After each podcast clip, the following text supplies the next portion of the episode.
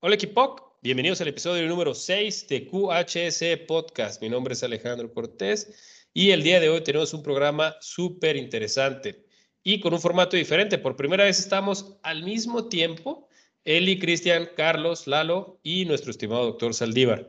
Hoy hablaremos de seguridad en las manos y para cerrar también tenemos una entrevista con Paola Dávila que nos cuenta cómo se vive en el área de mercadotecnia de POC. Espero disfruten mucho el programa y yo regreso al final con un breve mensaje antes de despedirnos. ¿Cómo están, equipo? Hola, Súper bien, Alex. Muy emocionados con este nuevo formato. ¿Cómo están los demás? ¿Todo bien? Hola, hola a todos. Súper bien. Hola, hola. Nice. Excelente. Para no perder la costumbre de eh, los episodios anteriores, empezamos con, con Eli, que tiene ahí una historia interesante de cuando tenía 20, 20 años, ¿no, Eli? Cuéntanos. Sí, tenía 20 años. Se hace una como dos semanas. no, ya estoy, ya soy adulta. Sí, tenía como 20 años cuando me fracturé el dedo pulgar. y pues le estaba ayudando a mi mamá a hacer queso en el molino y pues uh, sí, estaba rico. antes de antes del accidente. sí. Sí, metí el dedo de más en el molino y pues se me fracturó, me tuvieron que hacer varias varias costuras y pues Sí, yo creo que el mayor riesgo que al que nos enfrentamos cada día es la confianza, porque pues yo ya tenía varios tiempo haciendo esa actividad y pues me confié de que el molino, pensé que, que el tornillo del molino no estaba demasiado filoso, pero pues por, por el movimiento sí, sí toma cierta fuerza, entonces creo que, que la confianza es lo que me llevó o, fue la, la causa por la cual tuve ese accidente.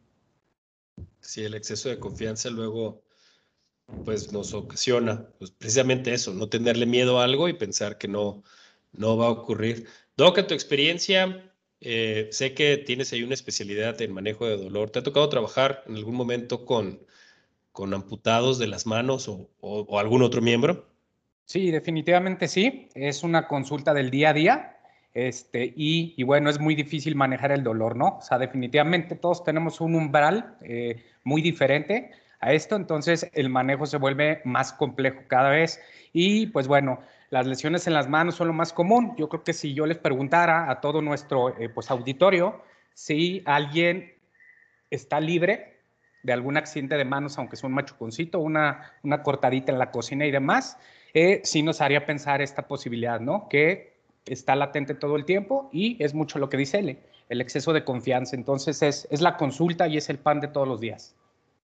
Dicen que cuando pierdes o te amputan algo, aún sientes, ¿no? O sea, sientes como si todavía tuvieras la mano o la extremidad. Sí, si se amputa con dolor, el paciente va a experimentar algo que le llamamos el miembro fantasma y de todos modos se tiene que tratar y es un tratamiento multifactorial en donde entran psicólogos, psiquiatras, médicos generales, enfermeras y demás. Entonces es un proceso que también hay que cuidar, ¿no? No solo es la parte de perder una extremidad, sino realmente el resultado a largo plazo a lo que nos va a llevar esto. Súper. Oye, Carlos, ¿qué, podemos hacer para cuidar nuestras manos? Digo, son como múltiples factores. De entrada, eh, algo bien cierto que menciona Eli, el tema de, nunca caer en el exceso de confianza, ¿no? el siempre saber o tener mente y ojos en la tarea que vamos a realizar. Algo igual adicional a, esto, hacer una evaluación de riesgo previa, ¿no? Es algo que te toma súper rápido, cinco minutos, pero que no tengas o que no caigas en esa visión de túnel, ¿no? Que, analices en general todos los riesgos y pienses, ¿puede pasar? Si, puede, si, si tú crees que puede pasar o si hay alguna probabilidad de que puede pasar, es algo que, te puede generar un riesgo, ¿no? Entonces, bien importante el más que nada el hacer esa evaluación y ver qué contramedidas, ¿no? Otra adicional, pues la parte del uso de guantes, que es algo que, este año vamos a impulsar bastante aquí dentro de, la, de, la, empresa. Sí, ¿y cómo te ha ido, Lalo? Este, con esta parte de la implementación de guantes en la operación de acá de Shipping Gate. La verdad, Alex, me ha ido súper bien. Digo, a principio sí era un poco este, que la gente se negaba por el tema de, de, la incomodidad que te puede dar tener un guante, ¿no? mismo caso me pasaba a mí, ¿no? Cuando inicié también era como que incómodo, Pero después que te acostumbras a usar guantes, pues cuando quieres agarrar una pieza o algo, dices, ah, me hace falta algo, ¿no? Entonces, la verdad, pues ha estado muy bien el, el flujo de este lado. Y en el tema de la comodidad, creo que es muy importante nada asegurarnos que el guante no nada más sea el tipo correcto, sino que sea de la talla correcta.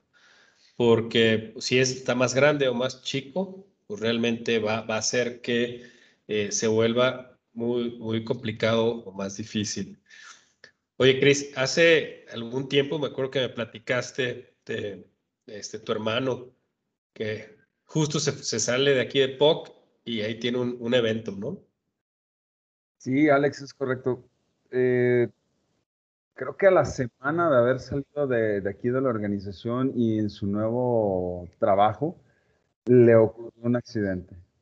Eh, tuvo un machucón de, la mano derecha, dedo índice, medio y anular, los tres dedos se los machucó y la verdad, por milagro, se los, se los, este, rebanó. Y, lo que él me dijo es, todos los días en mi trabajo o, o, en la labor que tenía en POC usaba guantes, todos los días. Y ahora se me hace fácil en donde estoy trabajando no usar los guantes sabiendo que esta operación es, es riesgosa, pues toma, ahí está el accidente. Le digo, ¿y luego qué pasó? Y pues me dice, pues me confié, me confié, pensé que se iba a poder hacer esta actividad y, y, me, y me sucedió el accidente. Entonces, Ahora adelante sigo las mismas acciones que, que tenía en POC. Uso los guantes. Primero es mi seguridad. Y es que se trata de seguridad para la vida, ¿no? Eh, empezamos, muchas veces empezamos aquí en la empresa, pero la intención es que, que lo llevemos a todos lados. Al final, la, estadística tal vez ya, ya cambió, pero en su momento eran 16 a 1, 16 accidentes fuera de POC por cada accidente que ocurría dentro de, de POC o en cualquier organización. ¿no? Eh, antes de, de, terminar y concluir el tema, tengo una, una reflexión. Tengo una amiga que eh, pues nació, nació sin una mano, ¿no? por, por, una condición genética. Entonces, ella desde, desde que nació tiene esta condición. Eh, al día de hoy es, es, hay una figura instagramera de, del CrossFit. Es interesante cómo le hace para levantar la, la barra con, eh, con una sola mano y el muñoncito. Eh, desarrolló ahí una técnica muy padre y, y ha logrado hacer su vida pues, realmente muy normal. Ahora la, reflexión o lo que les pregunto y, y qué piensan al respecto es, nosotros seis tenemos nuestras dos manos, nuestros diez dedos. ¿Qué vamos a hacer si ya no los tenemos? Yo lo personal, Alex, inicialmente no sabría qué me, qué me espera. Obviamente, pues hay que, habría que superarnos y tomar todo lo que menciona el doctor Salívar, que pues tratamientos, eh, eh, ver con expertos la, el poder superar eso, ¿no? Pero, o sea, de, de, entrada yo ahorita en mi, en mi cabeza no tengo como, ah, si voy a perder mi, mi dedo, mi mano, y, pues no, no sabría qué hacer en lo personal. No sabría cómo manejarlo. Yo creo que también es muy importante que pensemos eso antes de hacer las cosas, ¿no? O sea, justo esta pregunta que tú nos haces es, y si no la tendría, eh, perdón, este, si no la tuviéramos, o un dedo o una mano, realmente lo complejo que sería. Si aún así es difícil realizar ciertas actividades con todas nuestras extremidades completas, el siempre pensar esta situación que podía pasar, realmente lo pone más difícil, ¿no? Entonces, siempre tenerlo en la mente y que sea como una alarmita que nos esté sonando todo el tiempo para que nos haga pensar dos veces antes de realizar cualquier acción, insisto, no solo la parte laboral. Estamos muy confiados en, siempre alguien nos tiene que estar llamando la atención para que se hagan las cosas y no en todos los lados nos están cuidando, ¿no? Creo que depende individualmente. Adicional el tema psicosocial, ¿no? Y, y la parte de las actividades o, o gusto de, de, de, las cosas, por ejemplo, para hacer algún deporte eh, o algo que, que, sea algo que te gusta, que es, digamos, fuera de, de la parte del trabajo, que es, te sirve para distraerte o, o pensar en otras cosas, que pues necesitas forzosamente tus manos, ¿no? Es una, una herramienta del cuerpo que, que te sirve para todo. Yo creo que pues como pues así nacemos con todos nuestros miembros normalmente, pues sí, creo que es, es no valoramos lo que tenemos hasta que nos pasa algo. Entonces es muy importante comenzar a, valorar, valorar lo que podemos hacer hoy y qué pasaría si, si no lo tuviéramos. Es correcto, ¿no? Y aparte, pues a quién le gusta perder, ¿no? O sea, vamos al tema ese. Yo también, o sea, como todos mis compañeros, no me veo sin una extremidad. Digo, el día de hoy, pues se utilizo todas este, para ciertas actividades, entonces, pues no me vería sin una de ellas. Y es y súper poderoso esta, esta reflexión y hay que, eh, nos afectaría en muchas cosas. Lo primero que me, me viene en la cabeza es, sería muy difícil jugar con mi hijo, eh, sería muy difícil acariciarle la, la cara, cargarlo, eh, contestarle, oye papá, ¿por qué te falta una mano? ¿no? Em, entonces, pensar, pensar en ese tipo de cosas, pues hay que traerlo tratar de traerlo fresco en, la mente y evitar exponernos de más, ¿no? Y pues no perder de vista que nuestras manos manejan herramientas, utilizan herramientas, pero no son una herramienta.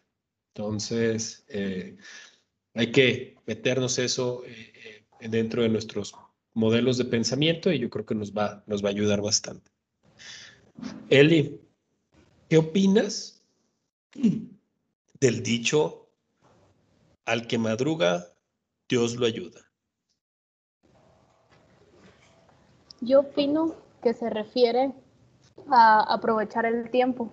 Por ejemplo, cuando tomamos Ah, o medimos el tiempo que tardamos para llegar a un lugar y en base a eso establecemos como cierto tiempo y adicional lo agregamos para llegar a tiempo a un lugar.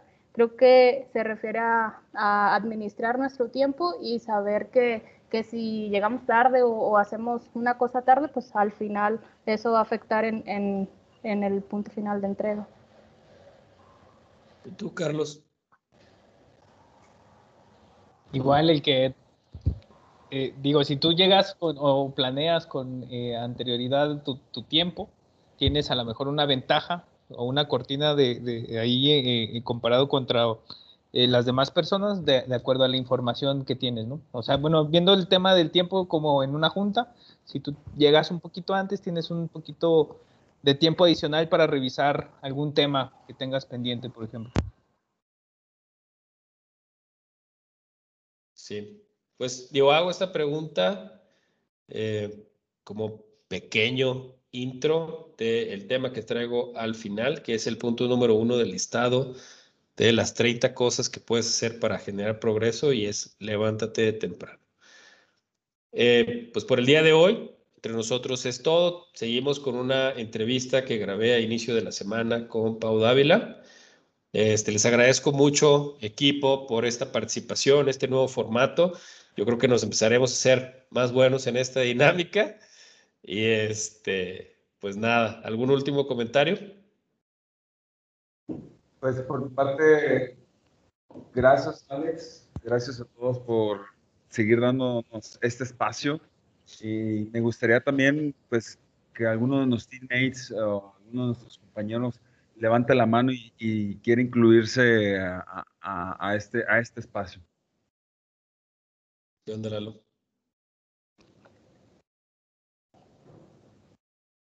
Digo, yo nada más levanté la mano. Este. Súper bien, Alex. Pues nada más para finalizar, este, pues que estén más seguros todos día con día. Esperemos vernos en el siguiente podcast. La verdad es un gusto estar con ustedes día a día compartiendo risas, compartiendo este, información. Esta fue una dinámica muy, muy interesante yo en general decirle al equipo que se cuiden y que no caigan en el exceso de confianza, bien importante. ¿Y tú, Y yo, eh, ah, pues dejarle la reflexión de qué haría sin mi mano, ¿no? Entonces, eh, digo, siempre pensar eso, y eso yo creo que es lo más importante. Eh, tendrá su punto de vista, pero si no se me olvida que ante la ausencia de una extremidad, la, eh, cualquiera que sea, siempre va a ser un conflicto, ¿no? Entonces, no dejar esa, esa frase o esa pregunta. ¿Qué harías sin una mano? Ciérralo con de oro, Eli. Y lo, como diría Charlie, no se accidenten, síganme para más consejos. vale, pues, lo estamos viendo. Muchas gracias. Gracias. Dale, gracias.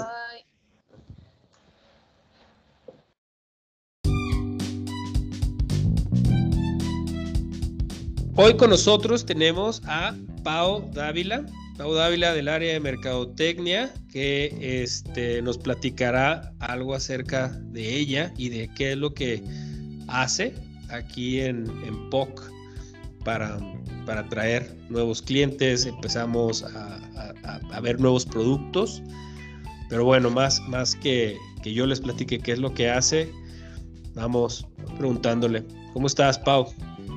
Hola Alex, muy bien, gracias por invitarme a esta buena iniciativa de podcast en POC. Ah, muchas, muchas gracias y qué bueno tenerte por acá. Y digo, para, para empezar, perdón, ¿qué nos pudieras contar acerca de ti, aparte de, de que te llamas Alejandra? sí, mi nombre completo es Alejandra Paola Dávila González. Eh, bueno, yo soy licenciada en Relaciones Internacionales, estudié en el ITESO, egresé en el 2017, eh, mismo año que entré a trabajar en POC. Entonces estuvo muy padre porque casi egresando, yo, yo egresé en diciembre y POC me contrató en noviembre. Entonces fue un mes muy atareado entregando las últimas cosas de mi carrera y aprendiendo todo lo nuevo que era POC. Entonces fue, fue un mes, este, bueno, varios meses pesaditos, pero muy padre. Pues básicamente me quedé aquí. Ya llevo tres años y muy contenta de, poder haber estado en varios eh, puestos aquí, aquí en POC. Este, tengo 28 años y pues básicamente eh, eso. Súper, súper. Oye, y, mencionas que has estado en distintos roles. Empezaste, eh, pues antes se le conocía como servicio a cliente, ¿no? Sí, antes estaba en el departamento de servicio a cliente, ahora Customer Experience. Eh, después estuve ahí un año, encabezado el equipo por Gaby Zuno, que fue una increíble maestra en ese momento. Este, después se dieron varios cambios internos y Gaby se fue a control de producción. Entonces me quedé como en la coordinación del departamento de servicio al cliente, también aprendiendo muchísimo sobre cómo dar la atención adecuada a nuestros clientes y cómo mejorar siempre para ellos porque al final pues POC trabaja para ellos, ¿no? Eh, eh, son nuestro principal negocio. Este, y después, ahí también estuve un ratito, y después se da toda esta compra de Nucor y el crecimiento de POC y dicen, pues hay que abrir el departamento de mercadotecnia porque no existe, no tenemos y es muy necesario. Entonces, pues ahí va Pau, ¿no? A, a decir, no, pues claro, al espacio inexplorado. Exactamente. Entonces, este, pues bien padre, la verdad, eh, una oportunidad, pues yo no tengo nada que ver con mercadotecnia, una oportunidad también de mucho aprendizaje, creo que ningún día eh, ha pasado sin que yo diga, ah, esto no lo sabía, o aprendí algo nuevo, o esto me deja una enseñanza. Entonces, este, pues súper chido el, el camino de, de siempre estar aprendiendo y siempre cultivando conocimiento en la empresa, ¿no? Entonces, pues bueno, se, se abre este, este departamento nuevo y como dices, pues hay que explorarlo, ¿no? Hay que adentrarnos y, y pues aquí estamos ya. Ya se cumplió un año de, de que se inauguró el, el, departamento, un año que se ha ido súper rápido, este, en un parpadeo básicamente que digo, ¿en dónde? ¿Cómo, cómo quedó esto? Pero pero muy padre, muy divertido. Oye, ¿y qué hace el área de mercadotecnia aquí en POC? El área de mercadotecnia. Fíjate que te pensaría que mercadotecnia es mantener las redes sociales activas, actualizadas, con información de POC, fotos bonitas. El LinkedIn, ¿no? El LinkedIn a todo lo que da, exactamente. Pero no, fíjate que, que Mercadotecnia tiene mucha responsabilidad y, y sus objetivos son eh, ligados este, estrictamente a los objetivos de la empresa, ¿no? Todos aquí trabajamos regidos por esos objetivos y hacemos pues que estos se vayan cumpliendo a lo largo del año. Entonces, este, el área de mercadotecnia contribuye específicamente a dos objetivos. El primero es aumentar las ventas del 15% sobre el 2020, que es el que tenemos vigente ahorita. Y la labor de mercadotecnia ahí es, pues, conseguir esos clientes para tener ese crecimiento deseado, ¿no? ¿Cómo lo hace? Por medio de eh, prospección, de análisis de clientes, es decir, toda nuestra cartera de clientes, cómo los podemos crecer, cómo podemos ofrecer más productos a ellos que nos compran y incrementar la venta de los existentes.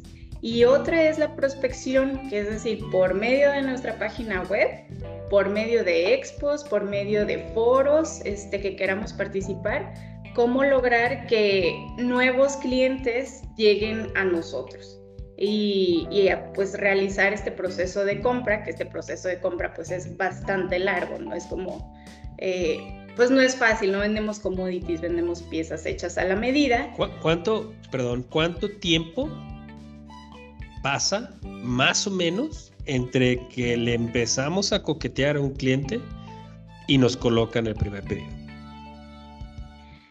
Puede pasar, eh, el promedio es un año el promedio es un año desde que nos conocemos, que le coqueteamos, que vienen, nos auditan, firmamos este, acuerdos de confidencialidad, vemos sus, dibujos, vemos que sí sea súper buen fit para nosotros y todo eso es un proceso muy largo. Yo diría que, que promedio un año nos tardamos.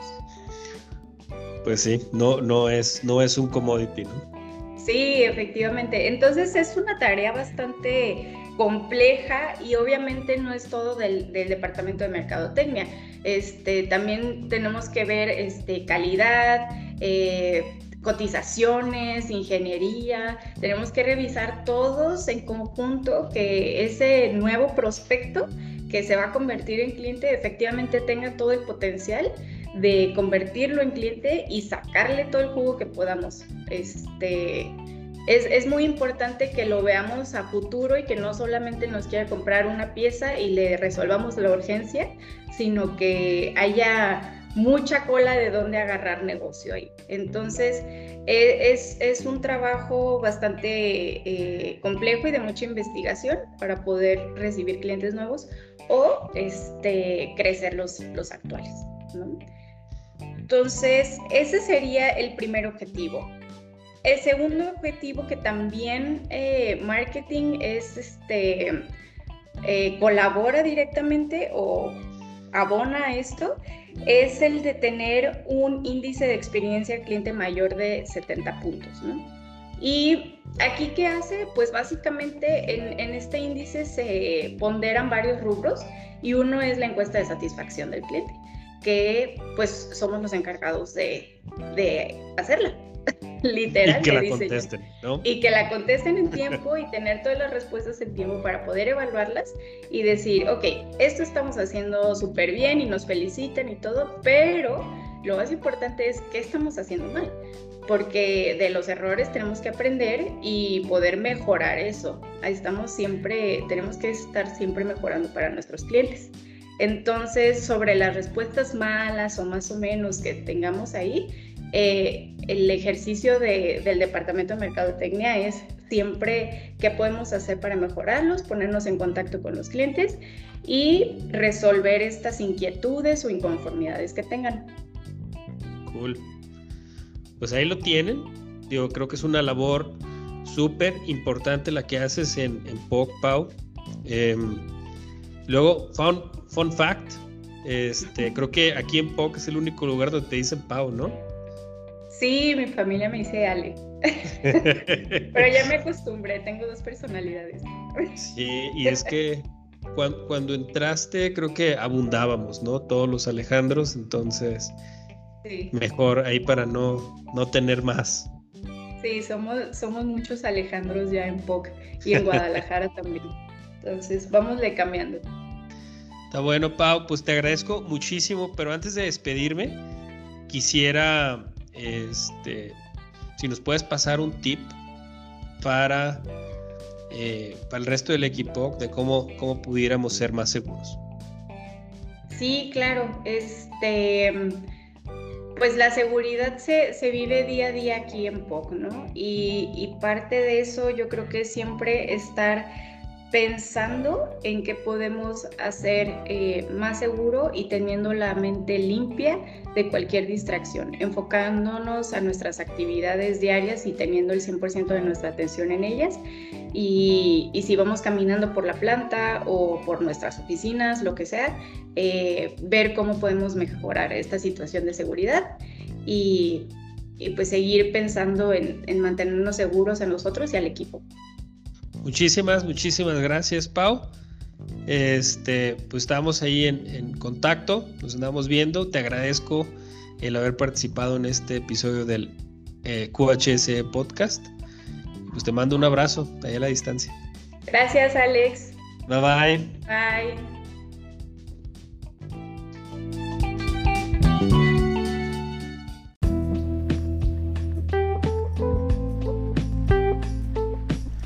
Ahí lo tienen, muchas gracias a todos los que hicieron posible el episodio de hoy. Como les comenté al inicio, antes de despedirme, quiero compartirles un breve mensaje con respecto al primero de los puntos de las 30 cosas que podemos hacer para progresar que platicamos en el programa anterior. Levántate temprano. En lo personal he pasado por diferentes etapas, algunas donde me gusta dormir más y otras menos. Pero hasta donde recuerdo, por lo general me ha gustado madrugar a veces para hacer ejercicio, que me rinda mejor el día, ganarle al tráfico o simplemente para tomar café y leer un poco. Sea cual sea el motivo, levantarse temprano tiene sus ventajas, requiere de mucha disciplina y fuerza de voluntad, en especial como cuando es temporada de frío y estamos súper tapados muy cómodamente. Esta misma disciplina nos ayuda a evitar postergar. Es algo con lo que he batallado mucho tiempo, batallo todos los días y yo creo que es la, el, el, pan de cada día, luego de muchas personas, dejar para luego lo que pudiéramos empezar en este momento. La falsa percepción de la holgura de tiempo en ocasiones nos puede llevar a no empezar inmediatamente una tarea que requiere de un tiempo largo de proceso y ejecución. Pero si lo pensamos, las tareas o proyectos tienen una duración tal que están pensadas precisamente para que podamos realizarlas sin prisa, a conciencia y prevén contratiempos. Pero si no nos levantamos temprano, existe la probabilidad muy alta de que lleguemos tarde. Bien dice el dicho, al que madruga, Dios lo ayuda. Aunque también hay otro que dice, no por mucho madrugar, amanece más temprano. Eso es verdad, pero esos minutos adicionales, por lo menos a mí, me ayudan mucho. Nuevamente les recomiendo el libro de El Club de las 5 de la mañana, en donde el autor Robin S. Sharma nos comparte a manera de relato cómo podemos mejorar sustancialmente nuestras vidas madrugándole. Los invito a seguirnos en nuestro canal de stream Seguridad y Calidad POC. También a compartir este podcast con todos nuestros teammates, amigos y familia Ayúdanos a difundir nuestro mensaje y hacer que la seguridad y la calidad sean un estilo de vida. Si nos escuchas en Apple Podcast, no te olvides de darnos 5 estrellas si te gusta nuestro trabajo y deja una reseña. Queremos saber de ti, de ustedes y cómo podemos mejorar. No me queda más que agradecerles enormemente habernos prestado sus oídos y tiempo para escuchar este trabajo del Equipoc y para el Equipoc. Mi nombre es Alejandro Cortés y por favor, siempre hagamos lo correcto. Hasta la próxima.